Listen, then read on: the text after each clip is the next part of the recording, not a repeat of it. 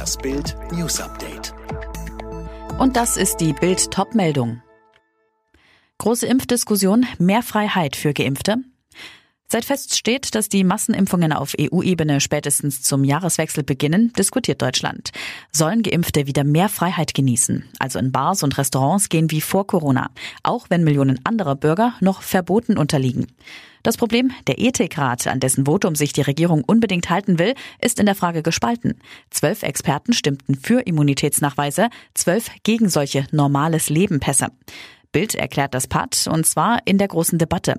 Bild-Sportchef Matthias Brügelmann spricht sich für ein normales Leben nach der Impfung aus.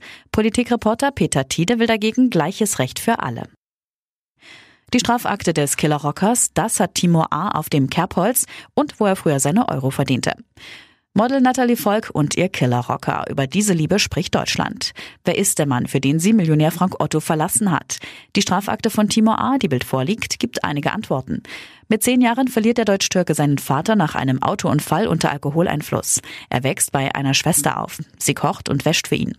Timur verlässt die Schule nach der achten Klasse, wird Schweißer und Stripclub-Türsteher, gerät ins Rotlichtmilieu. Mitte der 2000er Jahre knüpft der Mann aus dem Ruhrgebiet Kontakte zu Rockerclubs, wird Mitglied der Hells Angels und gerät wiederholt ins Visier der Justiz. Die ganze Strafakte bei Bild. Und jetzt weitere Bild-News. Für Lehrer und Erzieher greift ab heute eine spezielle Corona-Verordnung. Sie dürfen sich von nun an selbst auf das Virus testen. Bisher durften die sogenannten Antigen-Schnelltests nur von medizinischem Personal durchgeführt werden. Jetzt dürfen Schulen und Kitas bzw. ihre Träger die Tests selbst beziehen und auch benutzen. Ziel ist laut Gesundheitsminister Spahn, Pädagogen sowie Kinder und Jugendliche besser vor Infektionen zu schützen.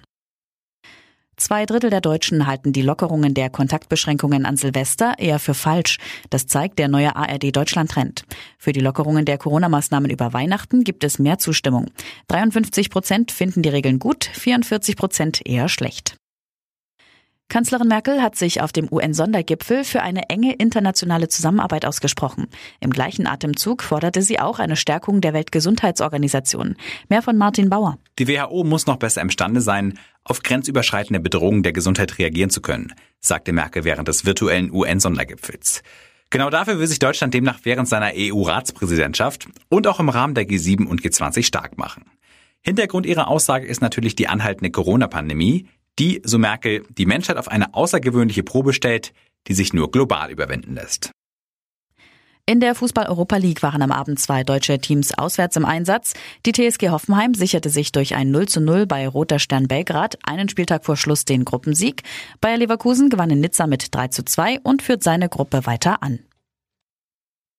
Alle weiteren News und die neuesten Entwicklungen zu den Top-Themen gibt es jetzt und rund um die Uhr online auf Bild.de. Mehr starke Audio-News von Bild gibt es auch bei den Tech Freaks, der wöchentliche Podcast über Digitales, Computer, Tablets und Smartphones.